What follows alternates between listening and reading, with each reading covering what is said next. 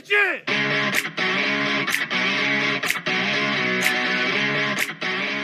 Salve, salve, não recua. Saudade de vocês. Estamos aqui para mais um episódio do nosso podcast especial das favoritas para a Copa do Mundo, né, Gui? Está bem?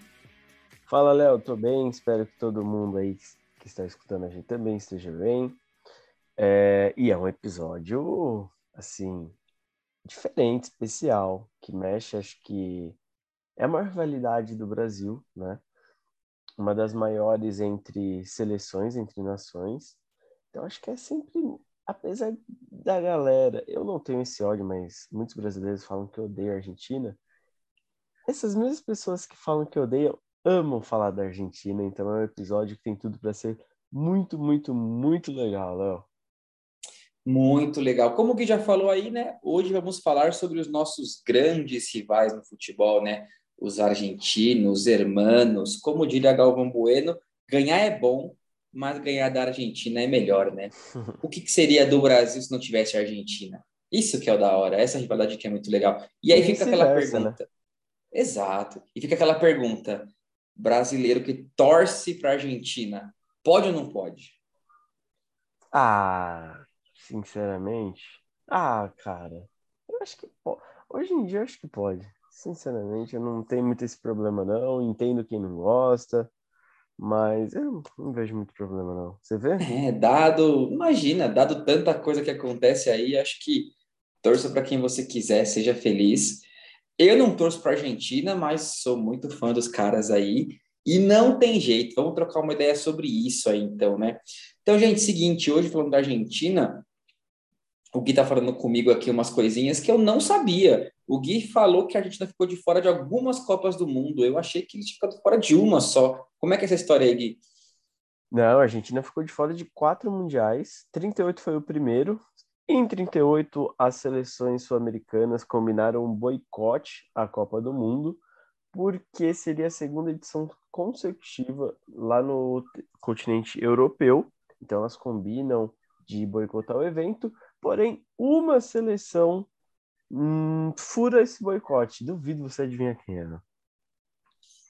Pô, dado que é sul-americano e que o Brasa nunca ficou fora de uma Copa, acho que a gente não, não combinou direitinho com a galera sul-americana aí. É, assim como o Brasil também já votou errado, né? Combinou de votar para uma sede, votou em outra. esse boicote aí também rolou e o Brasil ficou, não participou. Aí vem o período da guerra, que não que a Copa não acontece. Volta em 50, em 50 e 54, os jogadores estavam numa certa guerra com a Federação Argentina, a AFA, e aí então a Argentina não participa por conta disso. E a única Copa por conta da bola, do jogo mesmo, que a Argentina fica fora, é em 1970. Então a Argentina já ficou fora de quatro mundiais. Caramba, né? É bastante coisa, né? Bastante coisa. Dado que a Argentina tipo, é a maior campeã da Copa América, ganhou bastante ali nos anos 50 e tudo mais, acho que se eles tivessem ido para algumas Copas aí, talvez pudessem ter mais do que os dois títulos que eles têm hoje, né? Mas nunca Sim, saberemos. Sem contar né? que nos títulos da Itália, os argentinos têm um papel importante, porque aquela Itália contava com jogadores argentinos. Então a Argentina já era muito forte naquela época. Exatamente. Se você está se perguntando aí, Argentina na Itália, volta no feed aí que a gente já falou sobre isso no primeiro episódio sim, da segunda temporada aí. Então volta aí, dá uma ouvidinha lá que a gente já trocou uma ideia sobre isso. Para a gente falar um pouquinho sobre bola, mas daquele jeitinho não recua, a gente vai começar a falar da Copa de 78, tá, pessoal? Então, assim, Copa de 78, primeiro título argentino, né? Grande Mário Kempes lá, jogava o fino chegou na final, jogaram lá contra a Holanda, Holanda, né, famosa, famoso carrossel holandês, que não conseguiu vencer uma Copa do Mundo. Essa Copa de 78, gente, é, foi disputada na Argentina durante um momento muito conturbado, né? Então vamos voltar lá para as aulas de história aí, história geral, história da América do Sul. Ali, né, gente? Então, período dos anos 50, 60, 70, até ali meados dos anos 80, os países sul-americanos passaram sua grande maioria para regimes totalitários ditatoriais, né? Então, o Brasil rolou ali de 64 até 85, né? E em 78, quando a Copa é na Argentina, eles estão sob uma intervenção militar também. O que é muito esquisito, né, Gui? A gente pensar hoje que vai receber uma Copa do Mundo no país que a gente já trocou uma ideia que é meio complicado lá, que é o Catar, né? Lá em 78, muito tempo atrás, essa questão política já era, já, já era pauta, levando a Copa para a Argentina durante uma, uma ditadura. Não tem jeito, né? Parece que sempre a política cruza o caminho das Copas do Mundo. E tem gente que ainda continua falando que o futebol e política não podem se misturar, que são coisas totalmente distintas, né? Respeito, mas discordo. Uh, e, e a, a, esse período ditatorial da Argentina é um período que não foi tão longo, mas muito sanguinário, né? Uma das ditaduras, assim, dos períodos que mais, é, mais agressivos, uh, que muitas pessoas morreram, sumiram, desapareceram. Foi um período bem intenso, né, na Argentina. É bem difícil mesmo, gente, bem difícil mesmo, como o Gui fala aí, né? Mas a Argentina, diferente do que o Brasil fez, ela não, né, não deu boi para quem era ditador, né? Aqui no Brasil a gente tem várias, sei lá, rodovias, estátuas, enfim, homenagens para pessoas ditador, da ditadura, né? Enfim, o atual presidente Jair Messias Bolsonaro é, exaltou um torturador da, da ditadura no impeachment da ex-presidente Dilma Rousseff, né? Lá na Argentina não teve boi, não. Se você era da ditadura, você foi preso. Não, te, não teve ideia, não teve essa aí de, ah, eles foram bons pra gente. Não teve essa ideia. E falando do jogo, né, gente? Então, assim, a Copa de 78 tem uma questão muito. Pô, não posso falar porque não foi provado, mas é muito esquisito, né? No YouTube rola, né? Mostra os vídeos dessa Copa. Como é que aconteceu? Na fase final da Copa do Mundo, chega meio que ali, meio que era um quadrangular em que estava rolando lá a Brasil, Holanda, Peru e Argentina. Se não me engano, acho que era esse, era esse era, caminho aí. Era Polônia? Ai, não... Acho que era Polônia, né? Polônia, acho que era Polônia Brasil, no grupo. Peru e Argentina, eu acho. Exatamente. E aí desses quatro sairia um finalista. Seria a final, isso. E aí, hoje, quando vai rolar, sabe aquela última rodada, os caras colocam sempre jogos na mesma hora para evitar uma combinação de resultados, para não ter nenhum ali é, aliciamento para um, para outro. Naquela época não rolou assim. Então, na última rodada, a Argentina jogou depois, então rolou lá o Brasil e Polônia. A Argentina sabia de, de quanto ela precisaria vencer o jogo para passar o Brasil e conseguir chegar nesse final de nesse, nessa final de Copa do Mundo. E muito estranhamente, ele tinha que tirar assim, um saldo bem importante de gols, não era quatro cinco gols, algo assim. E muito estranhamente, a Argentina consegue fazer isso numa fase final de Copa do Mundo. Tá, eu sei que rolou o 7x1 em 2014, mas não é tão comum um time tomar tipo 6 a 1 numa fase final de Copa do Mundo, né, Gui? E muito estranhamente, a Argentina faz esse saldo de gol, consegue essa vitória e chega para a final contra a Holanda lá e acaba vencendo. Eu não posso falar assim que aconteceu alguma coisa. Vamos ligar alguns fatos. É, Copa na Argentina, período ditatorial, jogo contra outro sul-americano, jogo num, em outro horário que, que vocês poderiam saber de quanto vencer. E os gols são meio esquisitos também. Quem puder dar uma olhadinha no YouTube lá. Assim, Posso falar que aconteceu alguma coisa? Não posso, mas que é esquisito é. O que não apaga a vitória argentina. Eles chegam na final contra uma Holanda, assim, talvez um dos times mais influentes da história, taticamente, né? Tinha lá o Cruyff. E eles vencem a final, né? Então, assim, eu não posso falar que também não é merecido, porque eles chegam na final e conseguem vencer, né, Gui? Sim, com certeza. Mas, mais uma vez, mais uma Copa que ela sofre é, interferência por conta de regimes autoritários. Então, assim como foi na Itália, é, Argentina, naquele livro que eu indiquei no último episódio, Copa Além da Copa, fala muito sobre esse período. Então, também tiveram outras arbitragens escandalosas, assim, voltada para a Argentina. Então, foi uma Copa muito estranha que começou estranha antes do pontapé inicial, porque a FIFA foi até a Argentina, né, inspecionar os estádios para ver o, esses relatos de pessoas que estavam desaparecendo, o que, que estava acontecendo. E um dos mais polêmicos é quando a, quando a FIFA foi no Monumental de Núñez, estádio do River, porque havia relatos que as pessoas passando próximo do estádio escutavam gritos de pessoas sendo torturadas. Então, a FIFA vai com um comitê ali, inclusive tinha brasileiro no meio, uh, não vou não, não vou me recordar, não me recordo o nome agora. Ele e eles inspecionam e não encontram nada. Então as pessoas ficam meio assim. Depois descobriram que esse campo de concentração ele ficava a 800 metros do estádio. E a Argentina, é, eles, lev eles levavam essas pessoas, esses presos políticos, para o estádio, Léo. Por que, que eles levavam? Porque se alguém reconhecesse, fosse falar com eles, eles também já é, prenderiam mais um. No, quando a Argentina é campeã, eles levam muitos presos para o obelisco, para também ficar de olho nisso. Então, assim, é de, de um horror, né? Cara, é de uma ruindade, assim, absurda. É, é, essas histórias que têm a ver com, com ditaduras, assim, são sempre muito duras, né? Essa história de levar preso e essa alguém fala com ele prende também, assim, é... Enfim, é, é a escória, né, ditadura. Então, acho que ninguém que não recua topa esse, esse regime, né? Mas se você está ouvindo aí e é a favor disso aí, pô, pode desligar que a gente do não recua não quer que você ouça nosso podcast, não. Acho que pode ficar longe da gente aí. E, bom, e aí o tempo passa, né? 82 rola a Copa da Espanha, estreia um cara que desperta, como eu posso dizer, sentimentos mistos aqui no Recua, né? Então estreia um tal de Diego Armando. No mundo inteiro. Exatamente. Estreia um tal de Diego Armando Maradona.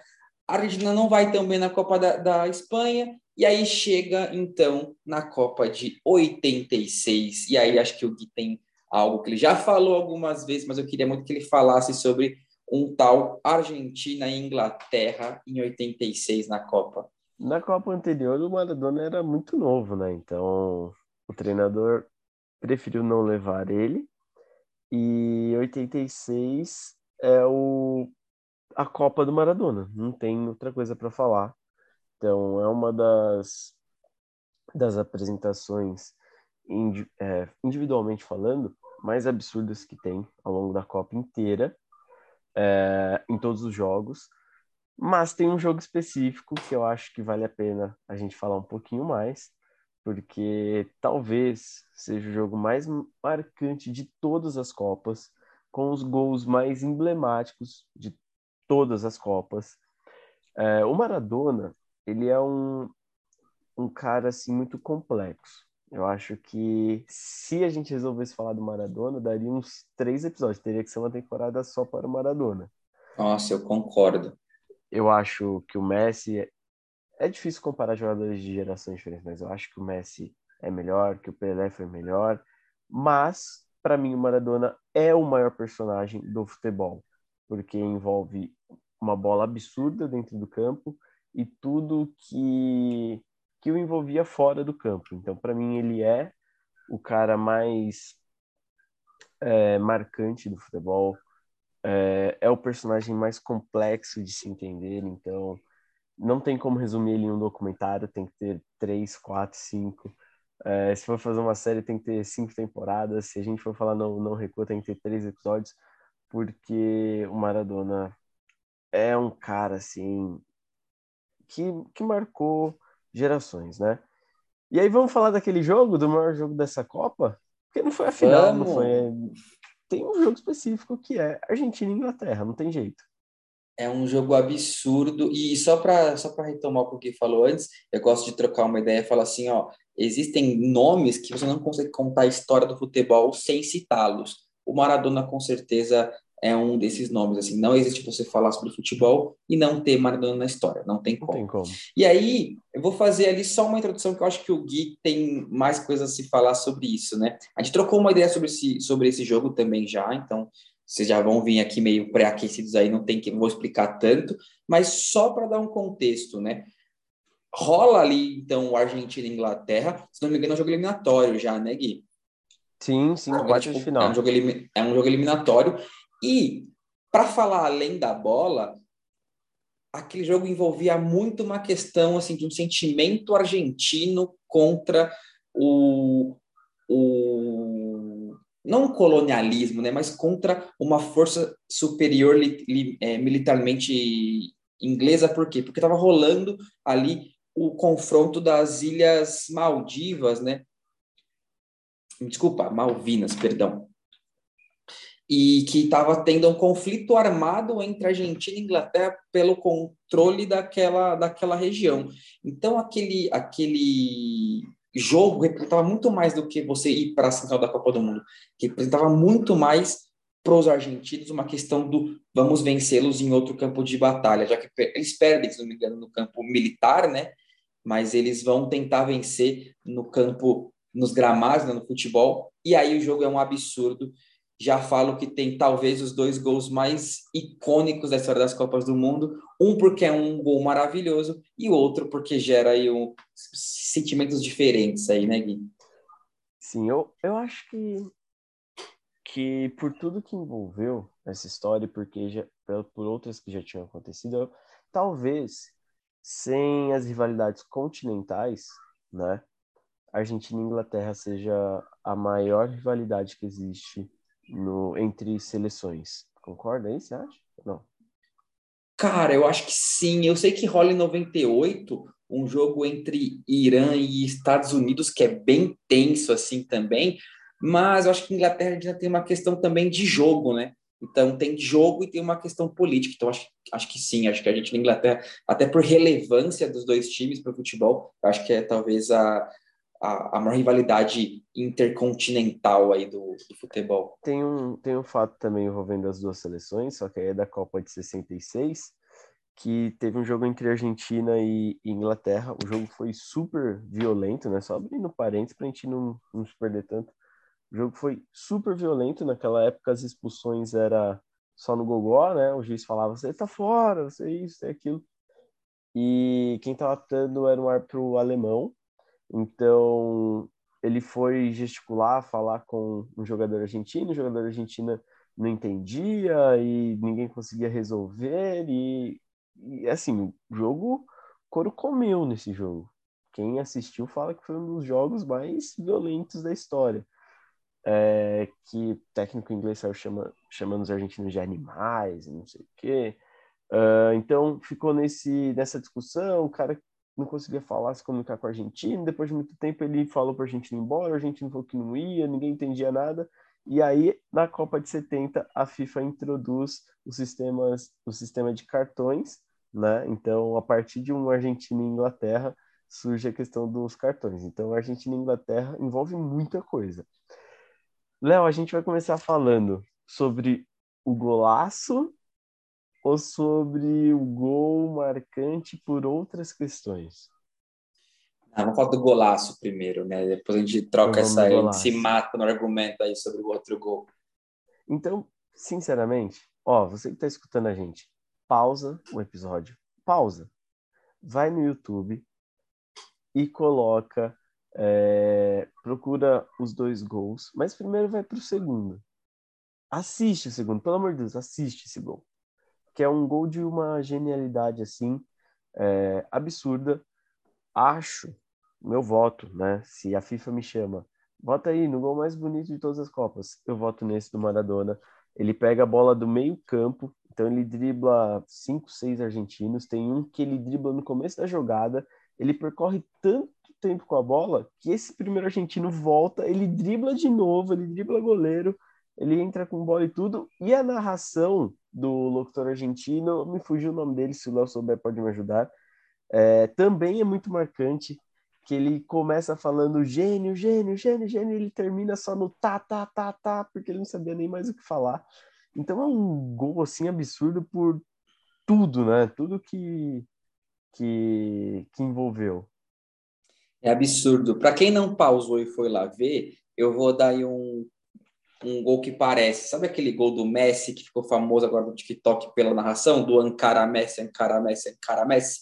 Que ele dribla o time inteiro e faz o gol.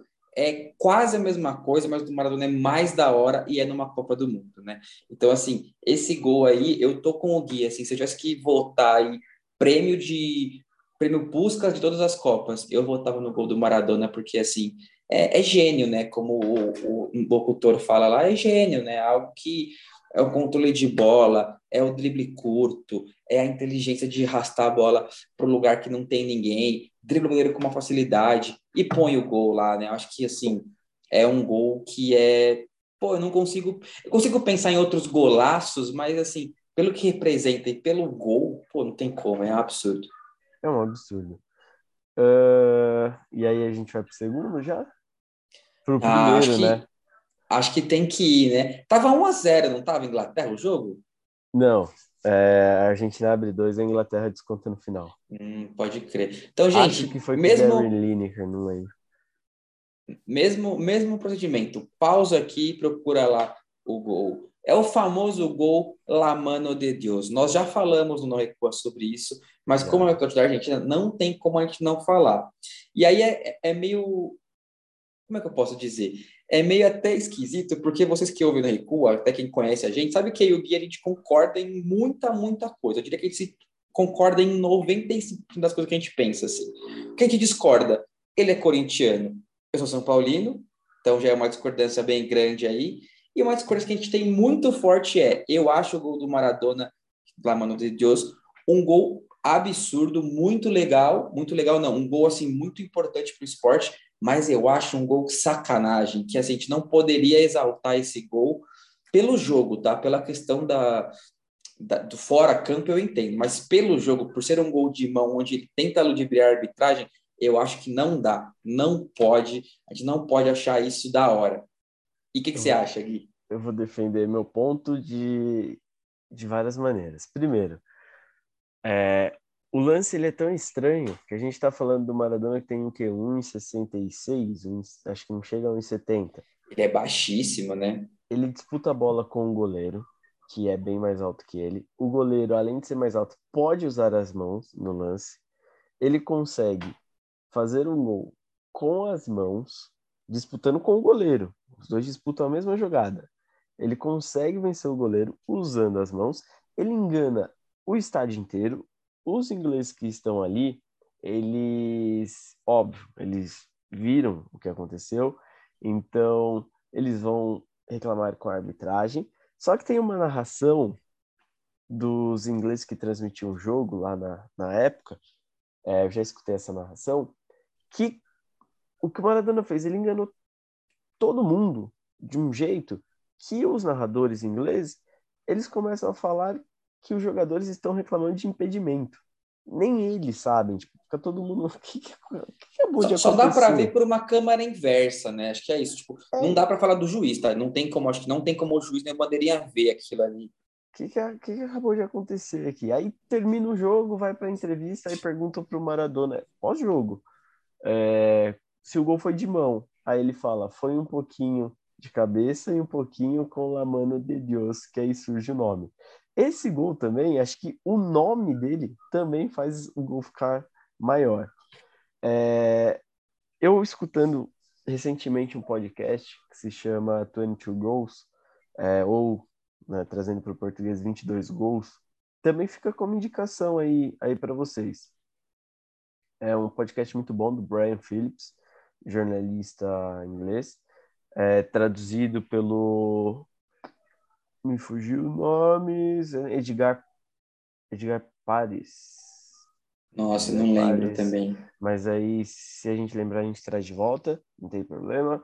É um podcast que fala sobre 22 gols da, das Copas do Mundo. E tem um episódio sobre esse gol, né? Uh, falando sobre o Maradona. Então ele fala de um jeito mais poético do jogo. E o que que ele fala na nesse gol da La Mano de Deus? Imagina você, ele já ele já questiona, se você tá em 2022 ainda está bravo com com esse gol, ele tenta convencer as pessoas a mudar de opinião. Uh, então, o que, que ele fala? Imagina que você cresceu num lugar que as regras nunca foram feitas para você, que todas as regras foram para para fazer você sofrer. Então, ver o seu pai saindo de manhã, voltando tarde da noite, só que não sabe quando vai, vai receber, porque o quem faz as regras ali do jogo para seu pai é o patrão dele. É, então ele cresceu num bairro na Vila Fiorito, Fiorito né? Que, que as regras não eram feitas para eles. Ali cada um tinha que, cara, dar o seu jeito de sobreviver. Dar seus pulos, né? Dar seus pulos ali. Então, ele cresceu nesse ambiente que as regras nunca foram feitas para ele. Então, ele precisa dar um jeito. Agora, ele que está comandando a regra ali. Então, ele cresceu tentando dar um jeitinho nas, nas regras. E ali no lance ele deu esse, esse jeitinho. É, e aí, esse gol envolve tanta coisa que anos depois perguntaram para ele. E aí ele falou que no campo mesmo ele pediu desculpas para os ingleses, que tinha sido com a mão, não sei o quê. No dia seguinte, a entrevista repercutiu. Aí perguntaram para ele de novo, né? No dia seguinte, no outro dia, que ele tinha admitido, não sei o que, ele falou, não. E eu nunca pedi desculpas, eu nunca vou pedir desculpas. Pedir desculpas para um inglês é algo é, inimaginável, ele fala algo assim. Então, o personagem Maradona faz tudo ficar maior, né? Não tem como. Sim, eu não tenho o que tirar. Eu já, a gente já discutiu tanto sobre isso que cada vez mais o, o Gui me convence a mudar de opinião, tá? Então, eu nem vou, nem vou dar tanto contraponto, porque eu acho que é o que ele fala, assim, é, o personagem Maradona é tão absurdo que, que deixa essa história até para mim plausível. Eu só digo que eu não consigo falar que isso é um ato de gênio, como já não, não, ouvi muitas vezes. Não. Porque eu acho que é isso, né? Pô, é claro que a gente está olhando por uma, por uma ótica aqui sul-americana, né? Por que a gente não. Eu não tenho nada contra o argentino, não, tá? Eu até gosto dos argentinos. Mas a gente eu tem essa questão contra os argentinos. Eu gosto dos argentinos, eu não, não vou mentir, não. Tem os caras aí que eu sou bem fã dos caras, inclusive. Não tem essa rivalidade tão aflora quanto uma galera aqui do Brasil tem. Então, assim, eu concordo, né? Pô, contra um europeu, pô, eu nunca vou dar razão pro europeu, me perdoa. Mas é isso, eu não posso colocar como gênio, como caramba, que legal, mas eu entendo que, pô, como personagem e, e como história, pô, a história do futebol é melhor com essa história. É muito, muito legal. Mas eu não coloco como gênio, eu acho complicada. É, não, também não. Também e só, e só para trazer o nome, então, do, do do cara que faz o podcast do 22 Gols, chama Edu Pares. Então é um Edu podcast Pares, que é, o, é, um, é um podcast em inglês, né? Que eles traduziram aqui para o Brasil e é incrível, tá? Hoje saiu do Cruyff, por exemplo, né? Muito, muito. Eu não ouvi do Cruyff ainda. Eu já, mas, assim, muito bom. Bem, bem, bem, bem, bem legal. Então, assim, cada vez mais o Gui me convence mais, mas acho que vocês têm que dar uma olhada, quem, quem puder dar uma lida em algumas coisas. E vou fazer só um contraponto aqui, que eu nem concordo tanto, mas, pô, imagina você sair de uma Copa do Mundo porque tomou um gol de mão. Puta que pariu. Se fosse contra o Brasil, eu ia ficar maluco. Antes da gente pular para a seca da Argentina, então a Argentina é campeã em 86, vence a Inglaterra e é campeã em 86 contra a Alemanha, se não me engano, a final, né? Uhum.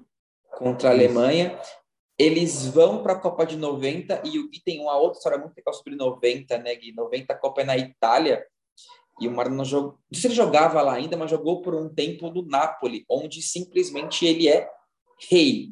Assim, a galera ama o Maradona em Napoli, né, Gui? E tem um acontecimento muito legal lá na Copa de 90, com o Maradona sim, também. Sim, em outros episódios eu até indiquei isso para vocês, mas sempre bom relembrar. É, então ele era o rei de Nápoles. Tem um outro documentário. A gente já tá dando as dicas no meio.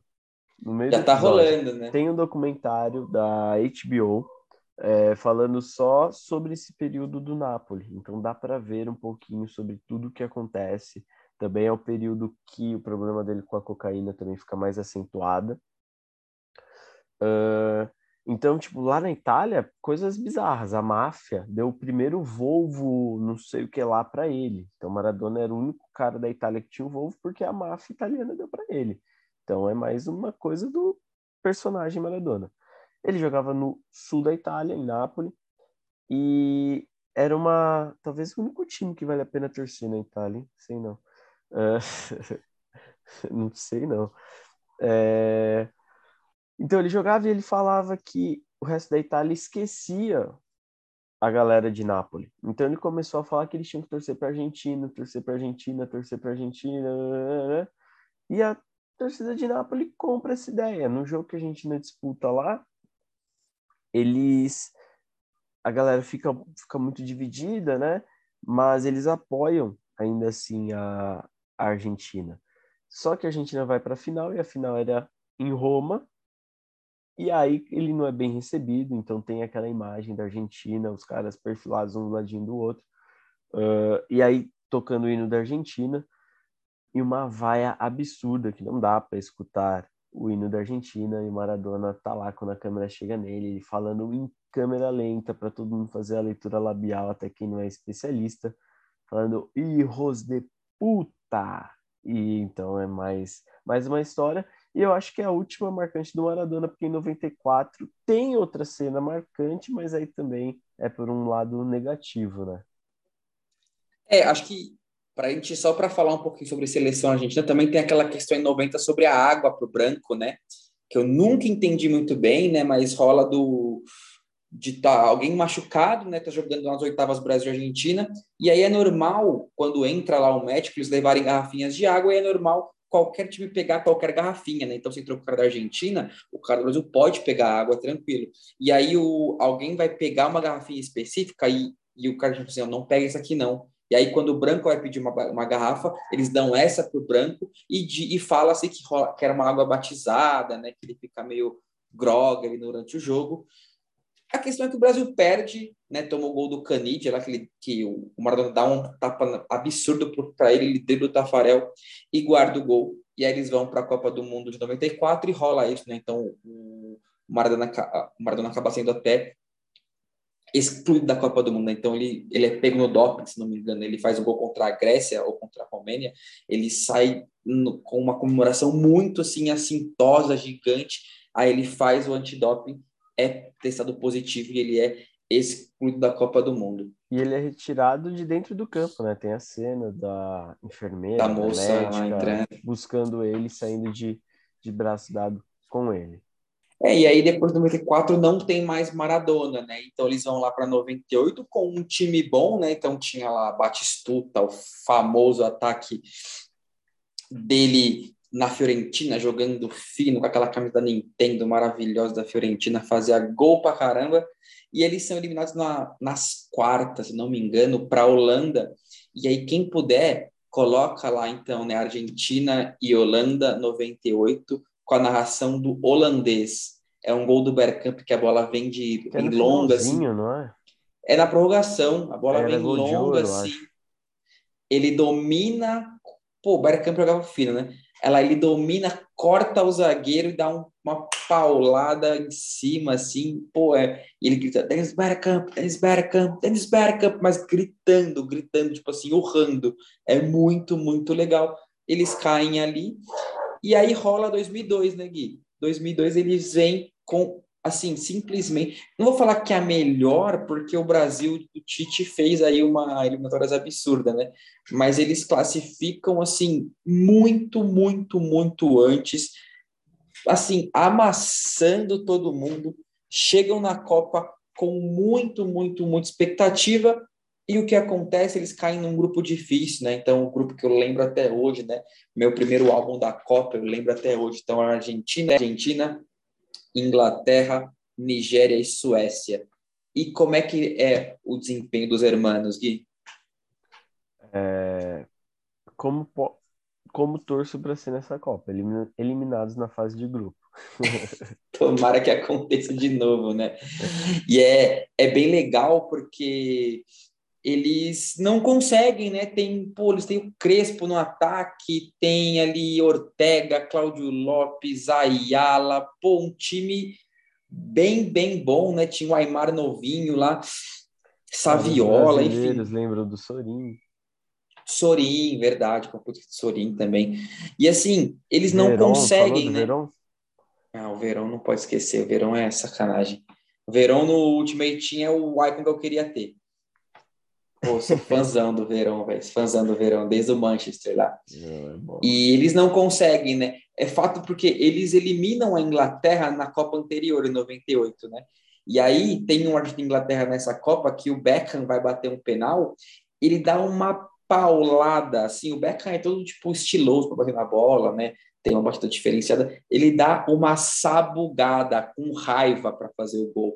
É bem da hora esse esse gol do Beckham também, com uma camisa bem louca também da Inglaterra, assim, bem bonita, assim, e bem mais estilosa. uma vez, Argentina e Inglaterra, né? Exato, exato. É um confronto que até. Verdade, nem tinha me ligado nisso, Gui, verdade. Então, só corrobora com o que você falou, naquela questão de uma, de uma rivalidade muito forte entre eles. Ah, e pô, como é que eu esqueci, né? Riquelme estava no time, no time, né? Pelo amor de Deus, né? Riquelme estava lá. Acho que ele era ele, banco, não lembro. Mas é, ele vem mais forte na Copa seguinte, né? Exato, exato. E aí, gente, chega no momento, né? Assim, a Argentina vem, vinha de uma seca desde 93, né? Eles ganham a Copa América em 93 e eles vêm numa secura absurda, né? Rola até um absurdo, né? Porque acontece o quê? Eles perdem em 2004 uma Copa América para o Brasil que, assim, eu lembro como se fosse hoje, aqui na casa dos meus pais em Itaquera, eu estava assistindo esse jogo, o Galvão Bueno fazendo um discurso que o Brasil não foi bem, era uma seleção jovem, e a Argentina vinha com o time completo, porque eles não ganhavam nada, fazia 11 anos, e não sei o quê. E aí o Diego, acho que é o Diego que mete uma bola na área, o Sabiano consegue disputar lá, quase chutou a cabeça dos caras lá, a bola só para Adriano, ele domina, vira, e dá uma paulada no gol da Bonanzieri. É, esse, esse gol me marcou demais, né? é um gol que eu grito. Acho que assim, é o primeiro gol de seleção, porque em 2002 eu lembro, eu não era tão pequeno, foi muito legal, mas 2004 eu já era grande, tinha 11 anos, né? Então, assim, eu já entendia bastante do jogo.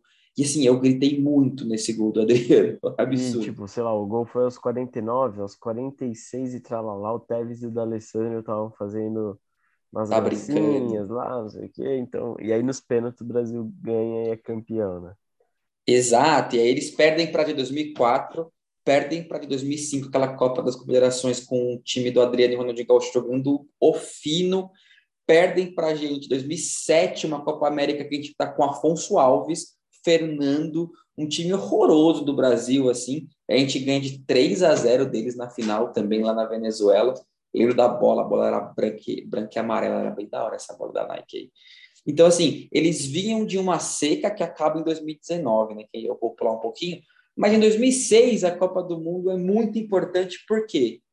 Porque estreia em Copa do Mundo um menino, camisa 19, cabelo meio tigela, lá do Barcelona, e ele estreia na Argentina. Simplesmente Lionel Messi, a sua história em Copas começa. E aí, Gui, conhece esse moço aí? Ah, ele jogou um pouquinho, né? sabe um pouco, né? Acho que ele sabe um, sabe um pouquinho. E também começa na Copa de 2006 uma fregue, freguesia para a Alemanha. Uma freguesia para a Alemanha absurda. Eles caem para a Alemanha em 2006, não é isso? Em 2006 e 2010, nas quartas de final é. em ambos. E em 2006 também a Argentina chega com uma bala grande, porque era o Bielsa que comandava o time, então era um time com um Cambiaço, com Riquelme voando, o, Tev, o Tevez, o Messi surgindo, o Tevez também, né? O Tevez já estava mais é, consagrado ali no time, vários nomes renomados. E a Argentina no campo jogava um futebol agradável, era o Bielsa, né? Pô, me lembro como se fosse hoje também o famoso toque me voe, um gol contra a Sérvia e Montenegro que eles vão tocando e andando, tocando e andando, tocando e andando, e eles guardam um gol num 5 a 1 lá na fase de grupos. Sim, sim, era foi um time que também que prometeu bastante, mas aí para na, na Alemanha, o Messi ele entra em alguns jogos, mas uma participação mais discreta, né? Uh, e aí para na Alemanha de 2006 e era um contexto bem parecido, porque a Alemanha em 2006 começa uma safra nova, e aí a gente vai falar mais no episódio da Alemanha sobre isso, e em 2010 também. Então são dois contextos, quartas de final, que a Argentina perde para a Alemanha, com a Alemanha apresentando novos nomes que depois marcariam muita história, né? Eu digo, acho que são bem parecidos pela Alemanha, né? Mas o contexto do jogo é diferente, né? Em 2006, Sim, se não me engano, eles é caem, é nos, eles caem nos penais, e aí acho que o Gui pode lembrar melhor do que eu É esse jogo que o Lehmann tem na garrafinha de água escrito onde eles vão bater. Não sei se você vai lembrar disso. O Lehmann tinha a garrafinha de água, tipo assim, onde ia bater o cambiaço. Não onde ia bater, mas onde provavelmente ele teria que saltar. E ele pega dois, se não me engano, assim. Então ele. E não era tão comum a gente ver isso, né? Do goleiro olhar lá e ter uma informação e tudo mais. É, não, era nesse, nesse jogo sim. Era nesse jogo sim que ele olha, né? É, era uma garrafinha amarela, se eu não, se eu não tô enganado. Aquela do Amarela. Fair Play, eu acho, até é. com a tampinha azul, eu acho que é essa. Ou era o contrário, não era azul com a tampinha amarela, era alguma é. Assim. e aí em 2010, com o técnico Maradona, técnico ou ele era mais um cara que gritava ali, que dava uma moral? Técnico, Gui? Era o Renato Gaúcho da Argentina? O Renato Gaúcho argentino, né? Eles tomam uma saraivada, né?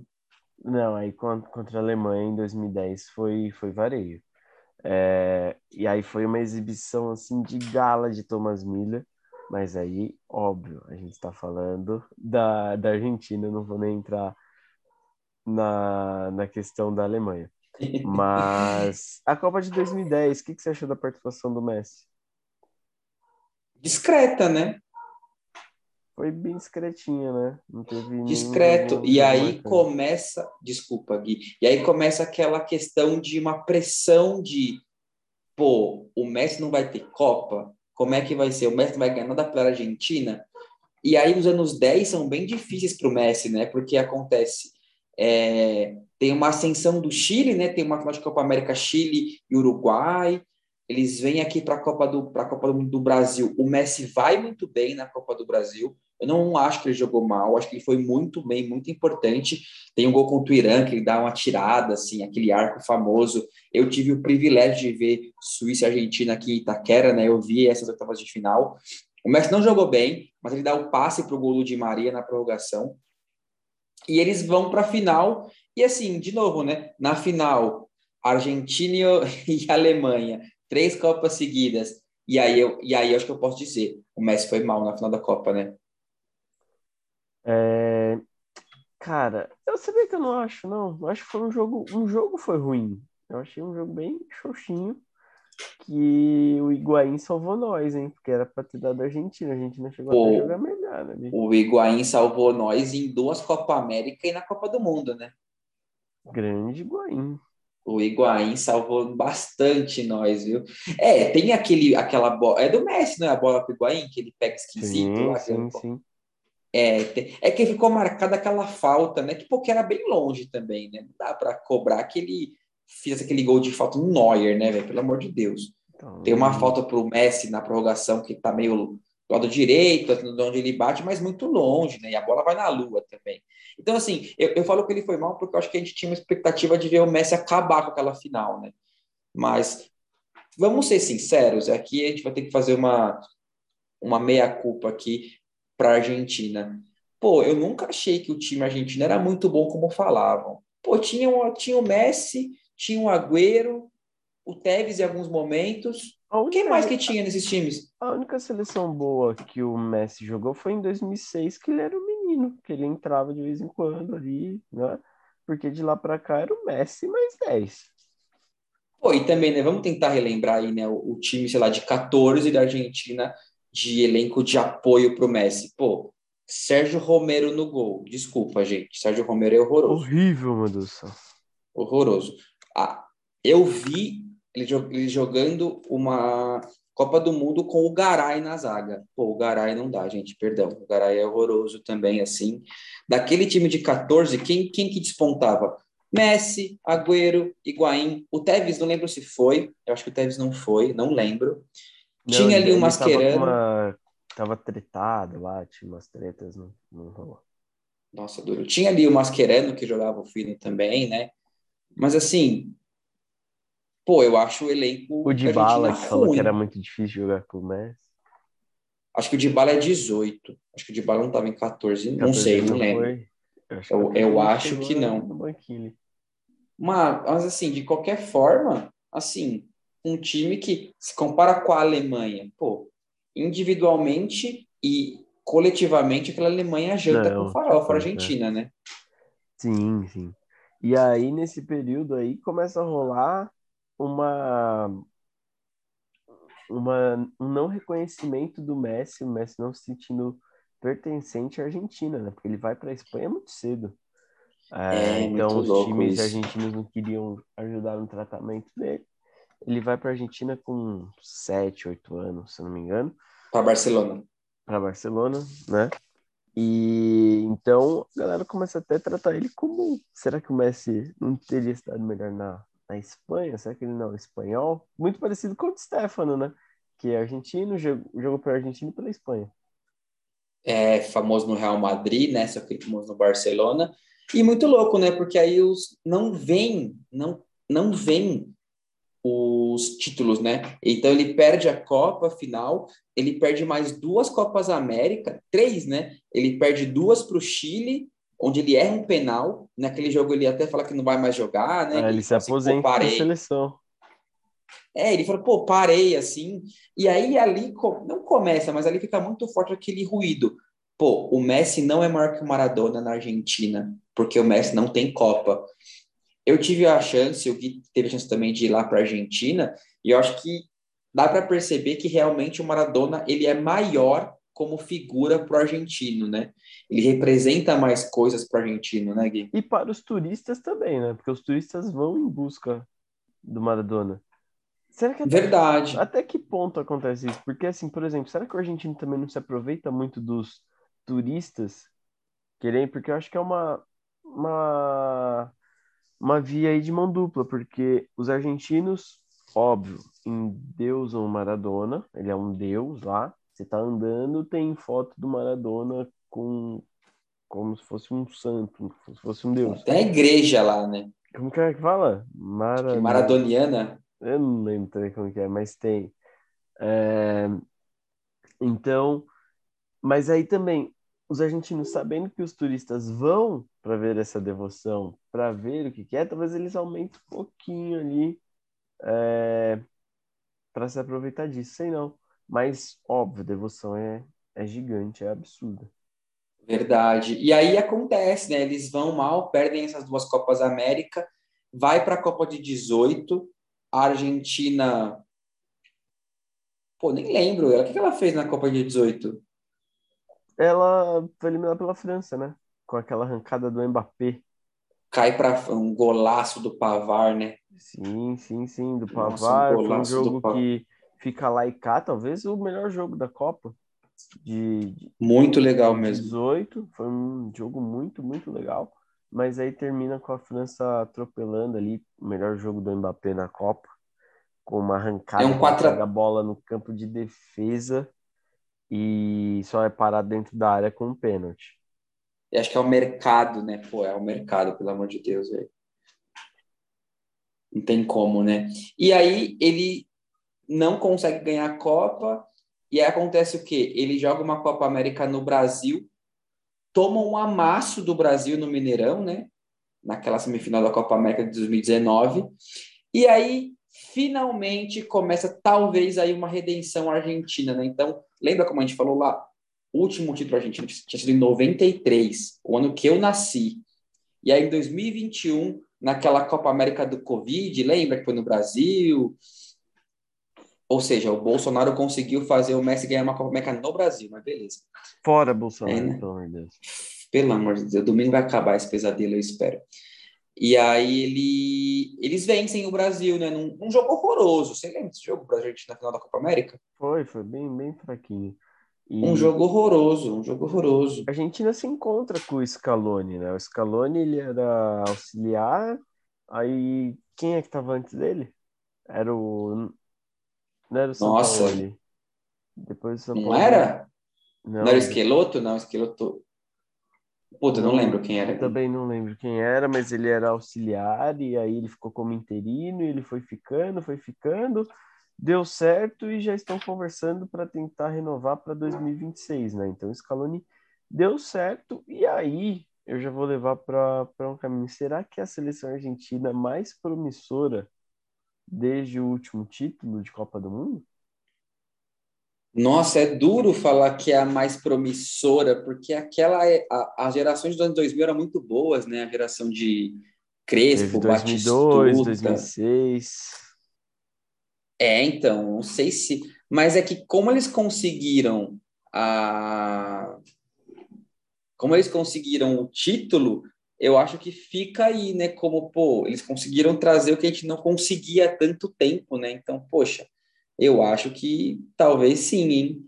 E só é, para lembrar. É a grande a chance última... do Messi, hein? A grande chance do Messi. Vamos falar sobre a Argentina de agora, então? Só para lembrar, a Argentina teve a sua última derrota pro Brasil na semifinal do Mineirão em 2019. A Mas última vez que eles perderam o jogo. Perder? 30 e. Acho que são 31. Se eu não me engano, 31. 31 Mais 30 jogos. jogos invictos. Ganhando de europeu, né? Não foi isso que o falou? Exato. Então, assim, dos 31 jogos, tem uma questão. Eles jogaram contra dois europeus só. Eles vencem a Itália naquela Copa UEFA Comebol, né, por 3 a 0 e empatam com a empatam com a empatam com a Alemanha. E aí eu, eu até lembro, mas eu estava procurando aqui, mas acho que foi antes, né? Porque eles tomam uma paulada da Espanha, não tomam? Vocês lembram desse jogo? Tipo, 6 a 1 Lembro, lembro, lembro. Então, Já era com eles... Scaloni? Não sei se era com Scaloni ainda, não. Não, acho que, puta, não. Talvez Deixa eu foi olhar. nesse aqui. jogo que ia acontecer a troca. Deixa eu olhar aqui, porque eu tenho, ó. É março de 2018. É ah, antes da Copa do Mundo. Não, não é antes não da Copa do Mundo é. de 2018. E aí que chega, Gui, no nosso ranking de seleções lá, onde está a Argentina para você? Está junto com a França lá como favoritaça, ou tá como concorrente, ou tá como zebra, ou nem tá? Não, para mim a França está no primeiro junto com o Brasil e a Argentina vem no segundo degrauzinho aí com outras que a gente vai falar mais para frente. E você? Eu coloco no primeiro degrau Brasil e Argentina, a França um pouquinho abaixo, ali junto com a Alemanha e um pouquinho abaixo Espanha, mas a gente fala um pouquinho mais sobre isso em outro episódio, porque hoje é a Argentina. Por que vamos... eu acho isso? Ah, falei, falei. Eu acho isso porque eles têm simplesmente o Messi, que está jogando o fino no Paris Saint-Germain. A gente está gravando na, na, semana que eles jogaram contra o Maccabi Haifa e o Messi jogou muito bem esse jogo. Ele tem um elenco de apoio melhor, então acho que as, os, as opções meio junto campo muito bom, acho meio campo muito interessante. Muito bom. Pô, eu sou fã do Depou, tá? Jogo fino. Depou, mas Paredes. O Paredes joga Paredes muito. É, né, joga bem, mas também não é nada. E, nada e posso falar? Um cara que não é nada absurdo, mas ele tem uma atitude tão absurda de boa que, pô, Emiliano Martinez está no gol. Nada Sim, demais como goleiro, tá? E, cara, tá indo super bem. Exato, eu, eu, curto muito o Franco Armani, né, que é o banco dele, goleiro do River, mas ele assumiu muito, assim, a titularidade, né? Lembra daquela, daqueles penais, acho que contra a Colômbia, na Copa América, onde ele começa a gritar, assim, que vai pegar, que vai pegar, e pega, e pega mesmo. Tá no West Ham, se não me engano, ou no Aston Villa, Aston agora Villa, não vou lembrar. Aston Villa. No, no Aston Villa. Assim, fazer um trabalho bom, assim. Tem na zaga aquele carniceiro do Otamendi ainda, né, mas fazer o quê? É, ele é, é complicado, esse cara. Então, assim, eu acho que eles chegam muito fortes pela questão da invencibilidade, por ter um Messi muito Tem bom. O Lautaro ter... Martinez. Lautaro Martinez é um ótimo o Lukaku tá fazendo a dupla Lula na Internacional. Pô, o Lula voltando aí com tudo, né? Na Inter, no Brasil, não tem jeito. e aí acho que por isso. Então, e também acho que o mais importante, além do Messi, é eles tiraram aquele peso de não vencer nada há quase 30 anos, né? E hoje a responsabilidade não fica só no Messi, né? Exato, então eles já conseguem dividir um pouco mais. Claro, o Messi ainda encabeça o time, né? Acho que o Messi ainda é o, o 10 e faixa. E aí fica aquela questão, pô, eu quero muito que o Brasa vença, tá? Eu tô muito empolgado, assim, acho que como faz tempo que eu não fico empolgado assim, talvez 2010, Neymar 2006. tentou tirar essa empolgação, né, da gente. Ele vem, ele vem tentando, viu? Ele vem tentando, mas, não vai conseguir. Sobre, sobre o episódio do no Brasa, né? É. E é, Tá tentando muito, né? Tá de sacanagem. Mas é isso, eu acho que o, o Messi seria uma boa história. Seria uma boa história. Seria. É, próximo de se aposentar, seria. É aquilo, a gente não quer, mas se, se a justiça no futebol, essa Copa merecia para o Messi, vou torcer muito para que não haja essa justiça, que não exista isso, mas seria uma baita história para coroar. Talvez há discussões do maior jogador de futebol de todos os tempos, né? É claro. Poxa, aí você queimou meu cartucho, Gui. Não, velho, eu só levantei a discussão. E só uma coisa, só para a galera que tá assistindo, a gente não tá criticando o Neymar porque ele apoiou o Bolsonaro, ele pode apoiar quem ele quiser, tá? Mas a gente vai explicar mais no, no episódio do Brasil. exatamente, exatamente. Ele apoia quem ele quiser, ele tem essa liberdade, né? E aí, para a gente caminhar para o fim, então, eu vou querer encerrar minha parte aqui com essa pergunta para o Gui. Gui, deu lá, acho que é dia 20, a final né, de dezembro. Deus, cara, não teve jeito. O Messi está levantando a taça da Copa lá no Catar. O Messi é o maior da história? Eita, nós, hein? Não quer pular para dica? E duro ainda. É, assim, vou, é... vou te dar esse boi, não, Gui, vai ter que responder. É difícil, é difícil falar, porque são jogadores de gerações diferentes, que o jogo evolui, que o jogo muda, mas é, eu acho que ele chega, se ele não passa, ele chega no nível mais próximo possível do Pelé. É um é, nível assim, muito, muito, muito perto. Eu concordo, porque é aquilo, né, que o Gui já falou algumas vezes também. Acho que não dá para a gente comparar jogadores de épocas tão distintas, né? O jogo era outro, não tem como. Mas a gente for pensar em como o Messi impacta o jogo quando ele entra, e aí é aquilo, né? Será que a Copa do Mundo leva ele a uma magnitude de, de conversar com o Pelé para essa discussão? Pô, se ele chegar ali, eu acho que já está ótimo, né? Só de é, trocar essa ideia. Talvez o que a gente tenha que pensar é o quanto que o Pelé marcou a época dele, quanto o Messi marcou a dele, comparar quem fez mais para para sua geração, né? Porque comparar o, como Pelé jogava em 58, 60 é diferente do que comparar o que o Messi é, faz agora. Né? Exato, concordo plenamente.